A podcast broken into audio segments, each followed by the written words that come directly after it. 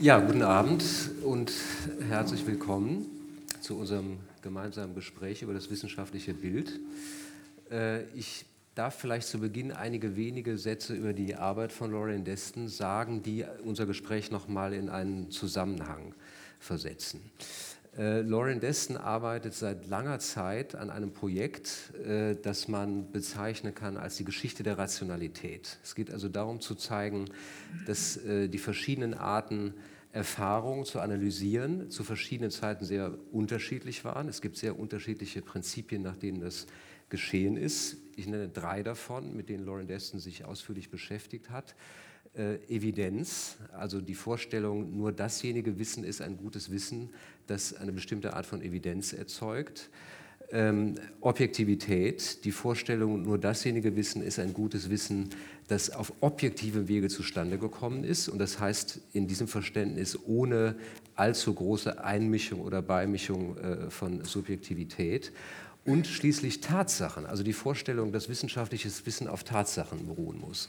Und was Lauren Destin in ihren Arbeiten immer wieder hervorragend gezeigt hat, ist, dass all diese drei Kategorien zwar sich überschneiden, aber sie hatten auch verschiedene Hochphasen oder Phasen, wo bestimmte dieser Kategorien überhaupt keine Rolle spielen. Es gibt eine ganze Zeit von Wissenschaft, wo das Wort Objektivität überhaupt nicht vorkam oder man gar keine Vorstellung davon hatte, was das überhaupt sein soll.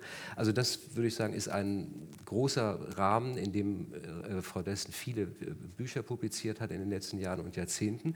Ich möchte noch einen Gedanken hinzufügen, der, glaube ich, sehr wichtig ist, dass sie nämlich immer wieder auch betont hat, Wahrheitsansprüche in der Wissenschaft zu historisieren, heißt nicht, sie zu relativieren. Also wenn man zeigt, im 19. Jahrhundert wird etwas ganz anderes für eine wissenschaftliche verwertbare Tatsache gehalten als in der frühen Neuzeit, dann bedeutet das nicht, dass man damit die Gültigkeit dieser Aussagen untergräbt oder gar den Wahrheitsanspruch von Wissenschaften untergraben will. Also das ist, glaube ich, ein sehr interessanter Gedanke, auf den wir am Ende unseres Gesprächs vielleicht auch nochmal zu sprechen kommen. Jetzt kommen wir aber zu den Bildern und äh, es gibt einen Satz, den ich als Überleitung, glaube ich, ganz schön zitieren kann. Das ist ein Satz aus deinem, einem deiner letzten Bücher, ähm, Gegen die Natur, 2018 äh, erschienen im Mattes und Seitz Verlag. Und da sagst du auf einer der letzten Seiten, für uns ist dasjenige besonders wirklich, was als Ding in Erscheinung tritt. Ja, also offenbar spielt die Erscheinung, dass etwas in Erscheinung tritt, eine besondere Rolle. Und das gilt natürlich für Bilder in hohem Maße. Bilder treten in Erscheinung. Also vielleicht können wir unser Gespräch damit beginnen, dass du nochmal sagst, bevor wir zu den konkreten Beispielen kommen, die wir ausgesucht haben, warum sind Bilder in der Geschichte der Wissenschaft so wichtig gewesen? Ja, zuerst vielen Dank für die großzügige Einführung. Es ist eigentlich ein Rätsel, warum die immer noch so wichtig sind.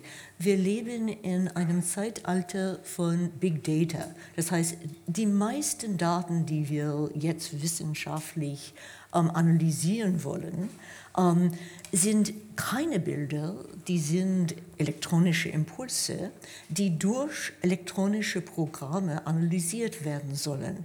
Warum brauchen wir immer noch Bilder dazu?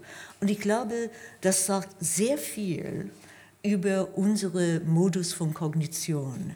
Ähm, wir sind einfach eine Spezies, die mit Bildern denkt. Ähm, und selbst wenn es durchaus möglich wäre, zum Beispiel die Radiowellen, die wir von fernen Galaxien bekommen, völlig elektronisch ohne irgendein Bild zu analysieren, gibt es immer noch Atlanten von Galaxien, die visualisiert werden.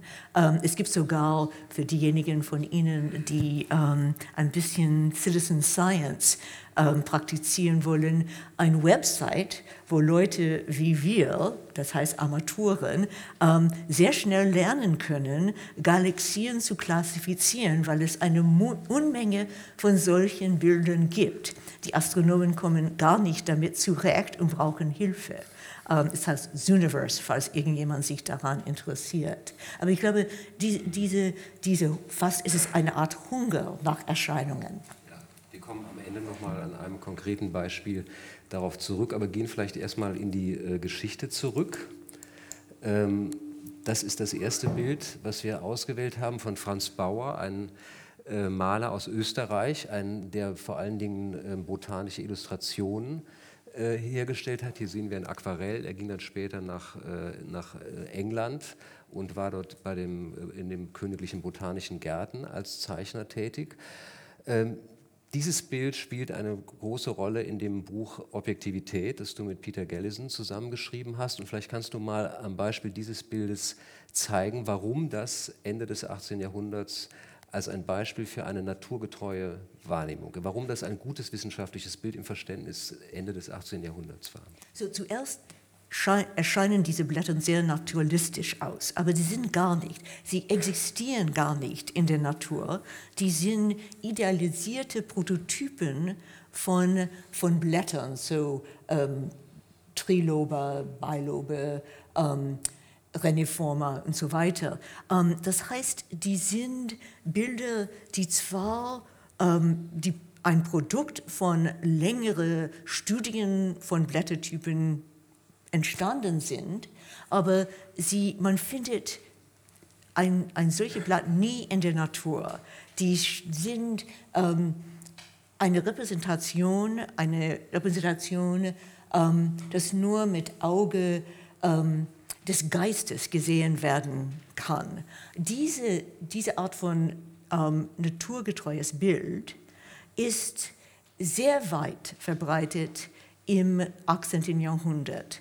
Ein ähm, Naturforscher wie zum Beispiel Karl von Linné hat viele, viele Beispiele, Exemplare von Pflanzen angeschaut, bevor er sich für einen Typus von dieser Pflanzengattung entschieden hat.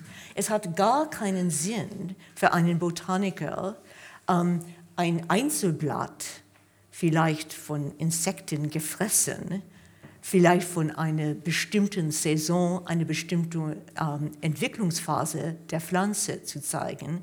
Was der Botaniker sucht, ist den Typus. Und das ist ein Beispiel dafür. Das heißt, verblüffend ist, auf den ersten Blick würde man vielleicht denken, das Bild will sagen, so sehen die Blätter aus. Wenn ihr in die Natur geht, werdet ihr diese vorfinden. Aber es ist ein Typus. Das heißt also, dass der ähm, Zeichner hier oder der Aquarellist ähm, Wichtiges von weniger Wichtigem unterscheidet. Also er sucht einen bestimmten Typus, er sucht, was charakteristisch ist. Ihn interessiert weniger, was tatsächlich empirisch alles als Einzelfall in der Natur hervorkommt, sondern das Bild ist eigentlich eine Abstraktion. Und in dem Buch verwendet ihr den schönen Begriff Vernunftbilder. Also ihr nennt diese Bilder Vernunftbilder. Sie sind eigentlich Bilder, die eine bestimmte Vorstellung, die die Vernunft sich macht, kondensieren soll und nicht Bilder, die sagen, das ist exakt so in der Natur vorgekommen und so habe ich das vor, vor Augen gehabt. Trotzdem sind diese Bilder aber nicht falsch einfach. Man würde nicht sagen, die Bilder sind unwahr, weil diese Exemplare gibt es ja in dieser Form in Wirklichkeit gar nicht. Ja, nein, nein, überhaupt nicht. Ähm, wie gesagt, ähm, es ist zu Bestimmungen von unterschiedlichen Pflanzenarten gar nicht nützlich. Äh, Porträts von individuellen Pflanzen zu haben. Ähm, die Natur ist voll von Variabilität. Und Ziel von solchen Darstellungen ist, diese Variabilität zu eliminieren, sodass man ähm, Regelmäßigkeiten, Muster, Stabilität erkennen kann. Wir können vielleicht noch hinzufügen, dass das keine Besonderheit der Botanik ist in dieser Zeit, sondern man kann genau diesen Abbildungstypus in der Anatomie, in der, Anatomie, in der Zoologie, in der Mineralogie, genau, jetzt gehen wir mal weiter. So, Naturselbstdruck. So, das ist ein Beispiel von ähm, einer anderen epistemischen Tugend, nicht von ähm, naturgetreue Bilder, sondern von einer Art von Objektivität. Man versucht durch einen Prozess, eigentlich einfach einen Druckprozess, ähm, ein ähm, bestimmtes Blatt so genau wie möglich wiederzugeben. Ähm, dieser Prozess wurde immer wieder erfunden. Das ist ähm, von Mitte des 19. Jahrhunderts, aber es gibt auch Beispiele, frühere Beispiele. Ähm, und das hat einen ganz anderen Zweck. Hier ähm, will man auch die Variabilität von einzelnen Blättern darstellen. Ähm, es ist interessant vielleicht, ähm, diese Art von Darstellung anzuschauen, weil es gerade nicht eine Fotografie ist. Es gibt andere Möglichkeiten, ähm, ein objektives Bild herzustellen, in diesem Fall ähm, einfach ein Druckprozess. Ähm, und hier ist sozusagen der Feind nicht mehr die Variabilität der Natur, sondern die Variabilität des Geistes. Man, man fürchtet sich vor Einmischungen der eigenen Vorurteilen, vielleicht Lieblingshypothesen, ähm, vielleicht äh, bestimmte äh, Voreingenommenheiten. Und deswegen versucht man, alle diese möglichen subjektiven Einflüsse auszuschalten durch einen mechanischen Verfahren. Vielleicht noch ein Wort zu dem interessanten Begriff Naturselbstdruck weil das, dieser Begriff, glaube ich, nochmal sehr schön äh, beschreibt, was du gerade gesagt hast. Die Idee ist, diese Pflanze bildet sich gewissermaßen selbst ab. Genau. Natürlich bedurfte es einer kein, Person, kein die das macht. Hand genau. hat das berührt. Genau. Das, also das ist die Fiktion. Genau. Und das spielt natürlich dann auch eine große Rolle in, der, in den frühen Erzählungen der Fotografie. Diese Idee einer Selbstabbildung der Natur. Richtig. Und äh, das ist, glaube ich, ähm, ich glaube, der berühmte Satz ist von William Talbot, The Pencil of Nature. Das heißt, die Natur bildet sich selbst ab. Ähm, und das war natürlich eine von den früheren Interpretationen von Daguerreotypen, wie diese sehr schöne ähm, Daguerreotypen. Ähm, das natürlich ist auch eine Fiktion. Das ist, wie wir sehen, eine Komposition. Irgendjemand hat diese Fossilien in eine sehr bestimmte Art und Weise zusammengestellt. Aber ähm, die Idee ist, dass mindestens hier gibt es keine Einmischung ähm, des menschlichen Geistes. Ähm, die Frage ist nicht, ob das buchstäblich stimmt. Natürlich stimmt es buchstäblich nicht. Ähm, die Frage ist, warum hat man Sehnsucht nach dieser Art von Abbildung, wenn wir wissen, dass es Alternativen dazu gab? Du hast äh, Talbot erwähnt, also neben Daguerre, der zweite große oder vielen, gibt ja mindestens Dutzende Erfinder der Fotografie, aber der zweite große in England ist äh, Talbot. Von Talbot gibt es auch die schöne Geschichte, dass er 1839 den Mitgliedern der Royal Society die ersten Proben seiner fotografischen Kunst zeigt und das ist ein Bild seines Hauses und er sagt dazu, das ist das erste Objekt der Welt, von dem bekannt geworden ist, dass es sein eigenes Abbild gezeichnet hat. Ja, also fast eine quasi animistische Vorstellung. Das Haus will Bild werden. Und also haben wir auch wieder die Vorstellung, wie eben im Naturselbstdruck. Das ist die Sache selbst, von der Natur selber geht sozusagen der Wille aus, sich abzubilden und der Mensch bleibt anscheinend außen vor und Richtig. greift nicht ein. Selbstporträt der Natur. Genau. So, Scoresby. Okay, das, also Schneeflocken sind ein sehr interessantes Beispiel ähm, von unterschiedlichen ähm, epistemischen Tugenden, die äh, sichtbar gemacht wurden. William Scoresby war ähm, Mitglied der Royal Society of London. Er hat Schneeflocken ähm, wirklich mit sehr viel Mühe unter äh, Mikroskop studiert und hat solche Abbildungen ähm, publiziert.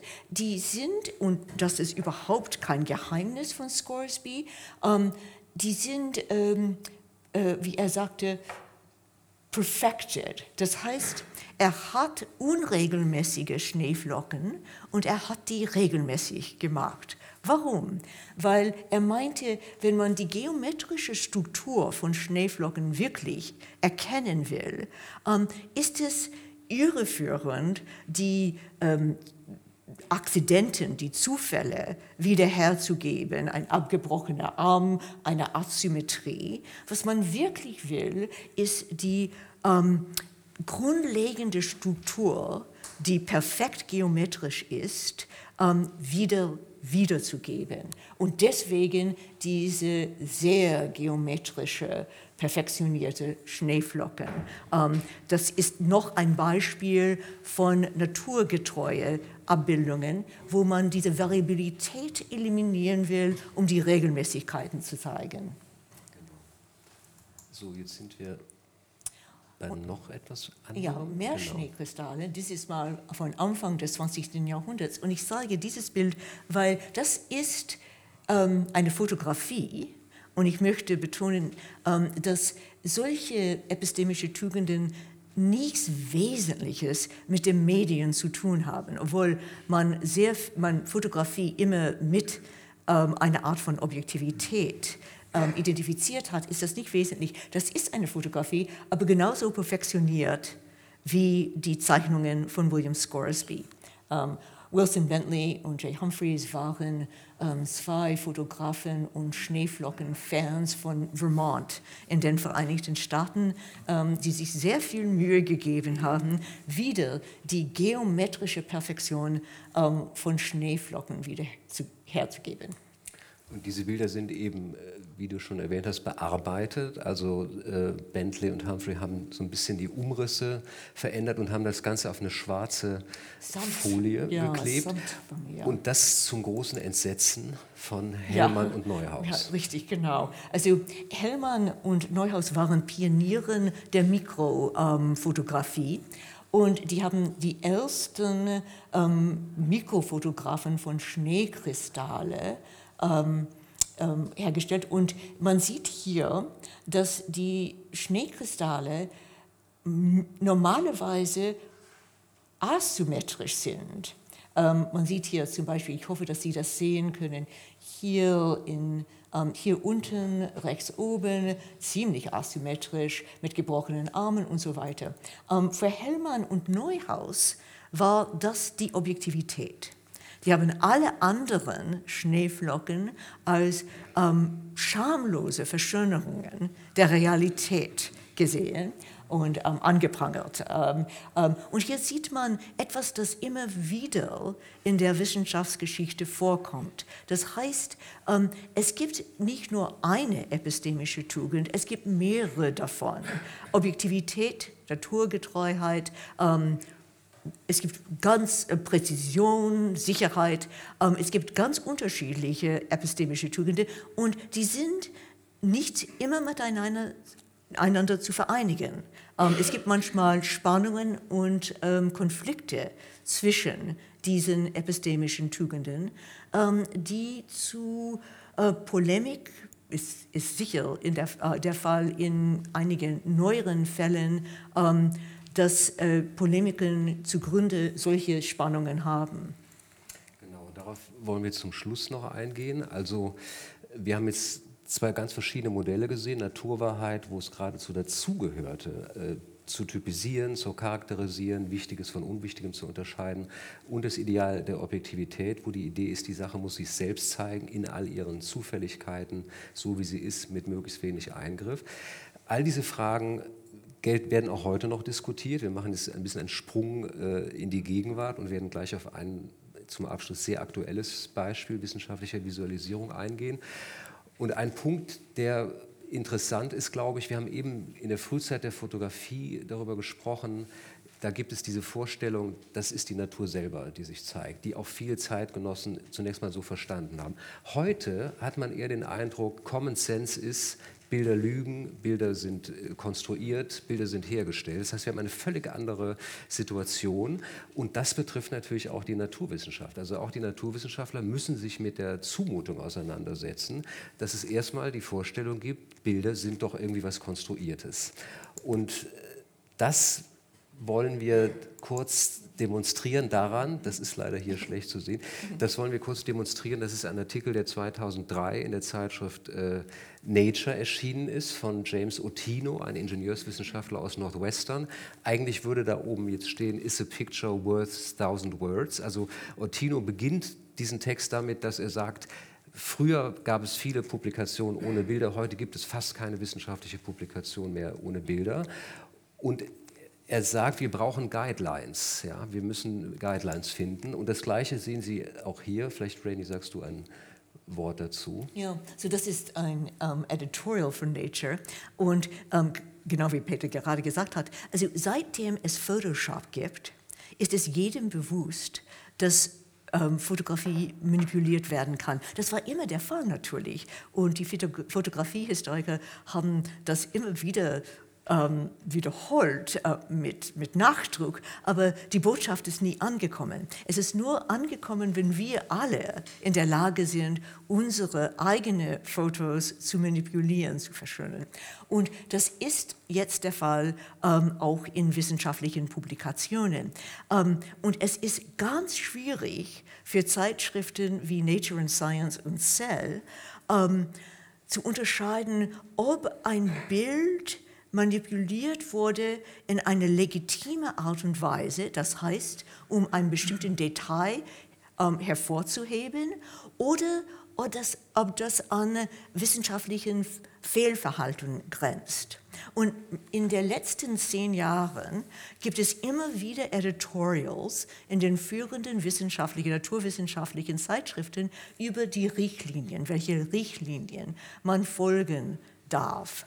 Ähm, und hier sieht man, das ist ein Moment, das besonders interessant ist für Wissenschaftshistoriker, weil hier sieht man, wir sind in einer Zeit von ähm, neuen Werten, neuen Medien, neuen Möglichkeiten und es ist nicht mehr klar, was legitim ist und was nicht legitim ist. Und die Zeitschriften versuchen hier ähm, ein bisschen Guidance zu geben. Aber man muss auch sagen, dass es eine Art Arms Race geworden ist ähm, zwischen Wissenschaftlern und Herausgebern von solchen Zeitschriften, weil ähm, ein, ein Bild, ein wissenschaftliches Bild ist nicht nur ein Bild. Es wäre natürlich sinnlos, die Natur einfach zu duplizieren. Es ist immer der Anfang von einem Argument. Man will etwas zeigen. Und um etwas zu zeigen, muss man manchmal bestimmte Sachen weglassen, andere Sachen betonen. Und ähm, es ist eine sehr rege Diskussion im Moment, ähm, was erlaubt ist und was nicht. Aber wenn ich dich richtig verstehe, würde man daraus nicht die Konsequenz ziehen können, ähm, diese Suche nach Guidelines heißt, es gibt keine Wahrheit, man muss das künstlich, sondern eigentlich kann man das so lesen, dass man sagt, das passiert in allen anderen Wissenschaften ja auch. Man muss sich verständigen, man muss Kriterien finden, man muss unterscheiden, was ist eine Abbildung, die zulässig ist nach bestimmten Maßstäben. Und das ist schon auch ein rationaler Vorgang. Also das erlaubt nicht äh, zu sagen, die Wissenschaftler wissen ja offenbar nicht, was sie wollen und äh, können sich selber nicht entscheiden. Im Gegenteil, man würde sagen, das sind äh, Meinungsfindungsprozesse oder Versuch, mhm. bestimmte Standards, äh, begründete Standards herzustellen. Ja, genau. Also, es ist, also ich glaube, das ist uns allen ziemlich vertraut in anderen Kontexten.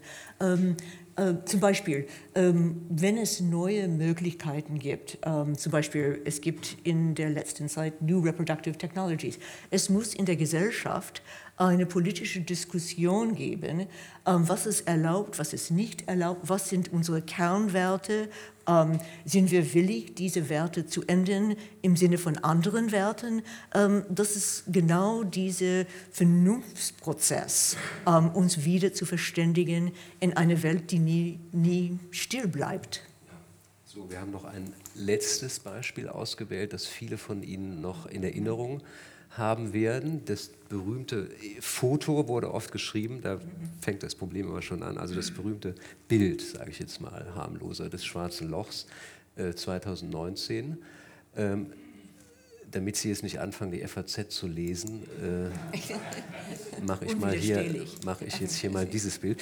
Und genau, vielleicht sagst du mal, was sehen wir hier? Das ist ein Bild des Schwarzen Lochs, aber was ist das für eine Art von Bild? Was heißt Bild in dem also, Fall? Was wir sehen, ist ähm, ein Bild, das durch Korrelationen von Algorithmen hergestellt werden. So, ähm, die Astronomen, das war ein, ein Mammutprojekt von den Astronomen. Man hat aus der ganzen Erde ein Teleskop gemacht, um dieses Bild, das war wirklich eine erstaunliche Kooperation von den Astronomen. Und man musste die Daten, die zu schwer waren, per Internet geschickt werden. Die mussten tatsächlich physisch als Harddisk ähm, überall geschickt werden. Man muss die miteinander zusammenbringen ähm, und dann entscheiden, welche Farbe soll äh, welche Wellenlänge entsprechen und dann alle Ergebnisse als ganz unterschiedlichen ähm, Beobachtungspunkte ähm, zerstreut über die Erde zusammenbringen. Und das ist das Ergebnis davon. Und man könnte sich fragen, das war unser Anfangspunkt, vielleicht soll auch unser Ende sein, ähm, dass, warum brauchen wir das Bild? Wir haben die Daten ähm, und die Daten werden nicht visuell analysiert, die werden auch ähm, mit Hilfe von Computers analysiert. Wir brauchen das Datum, weil wir die Spezies sind, die Bilder braucht. Bei der Pressekonferenz hat eben der oder einer der Leiter dieses Projekts gesagt, we now have visual evidence of the existence of black holes. Also das ist genau, was genau. du gesagt hast. Man brauchte die Berechnungen, man braucht die Algorithmen, aber man braucht offenbar am Ende auch noch das Bild als visuelle Erscheinung des Ganzen. Und noch, wenn ich noch eine letzte Frage stellen darf, ich habe eben gesagt, es ist kein Foto, auch wenn in der Presse zum Teil darüber. Es ist deshalb kein Foto, weil, wie du gesagt hast, dieses Bild aus ganz vielen Einzelinformationen zusammengesetzt. Also normalerweise würde man denken, das ist ein Bild eines schwarzen Lochs. Das heißt, irgendjemand oder sei es eine Kamera ja. hat das so gesehen. Das stimmt natürlich nicht, weil das Bild, wie du sagst, aus ganz vielen Einzelteleskopen zusammengesetzt ist. Trotzdem, ich will den Punkt am Ende nochmal machen, würde man nicht sagen, das ist Fake Ganz oder gelogen. Gegenteil. Ganz im Gegenteil. Ganz im Gegenteil, also, ja, ja. Nein, ganz im Gegenteil. Das ist das Ergebnis von ähm, einer erstaunlichen wissenschaftlichen Kooperation, die alle vorher ähm, alle Standards der Genauigkeit übertroffen hat. Ja, dann bedanken wir uns für Ihre Aufmerksamkeit und vor allen Dingen bei dir, Lady,